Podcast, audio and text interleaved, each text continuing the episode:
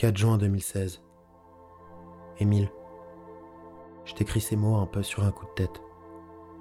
Nous n'irons sûrement pas plus loin que cette nuit et il paraît qu'il faut considérer ces instants pour ce qu'ils sont. Des étincelles s'évanouissant dans la nuit et dans le souvenir devraient nous suffire. Mais je ne peux me satisfaire de ces dictons creux. Je ne peux me satisfaire de toutes ces raisons que l'on se donne pour se convaincre que certains moments appartiennent définitivement au passé. Cette histoire commence cinq jours plus tôt. Je suis cloîtré au lit. Je dois avoir une angine blanche ou un truc comme ça. 19h30, message de Pauline. Elle est avec son pote Émile dont elle m'a parlé depuis des mois. Elle veut absolument me le présenter. Émile n'a pas encore de visage à ce moment-là. Pour moi, il est ce personnage un peu fantasque et légendaire qui a traversé la Manche pour faire carrière dans l'hôtellerie. 20 h Émile a enfin un visage. De longs cheveux bruns, des yeux en amande, une bouche charnue en demi-lune.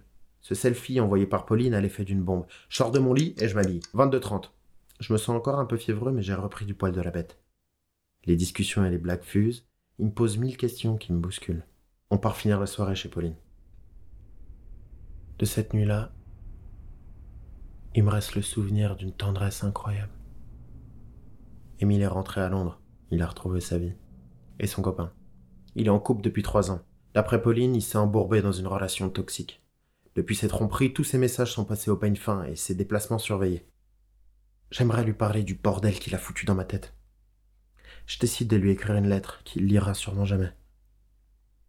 Une semaine plus tard, j'envoie un courrier à Zoé, une amie londonienne. Il contient cette lettre que j'ai pas pu garder pour moi. Le plan d'attaque est clair. Remettre coûte que coûte cette lettre à Émile. Je retrouve le nom de la chaîne d'hôtels dans laquelle il travaille. Il y en a huit à Londres. Zoé les fait un à un jusqu'à tomber sur l'une de ses collègues à Shoreditch. Un mois plus tard, aucune nouvelle. J'apprends que la lettre a été interceptée par son copain. 13 juillet. Je suis en vacances avec des potes à La Havane. Un matin, je check Facebook dans mes demandes de messages. Un pavé d'Émile. Presque aussi passionné que ma lettre. Il s'est séparé de son copain. 8 septembre. Je suis dans l'Eurostar pour Londres. Ça fait presque deux mois que je vis une idylle numérique avec Émile, du Rimbaud Verlaine de point zéro. Les cinq jours qu'on passe ensemble à Londres sont à la hauteur des derniers mois qu'on vient de traverser. Rocambolesque et passionné. 21 septembre. Ça fait une semaine que je suis rentré. Pas de nouvelles. Je me mets devant mon ordi pour lui écrire le message de la dernière chance. Je pèse chacun de mes mots et j'essaie de lui faire croire que je me suis jamais projeté avec lui, euh, parce qu'il paraît que c'est à la mode. J'essaie de le rassurer comme je peux, quoi. Et vous voulez connaître la suite? Eh ben, il n'y en a jamais eu.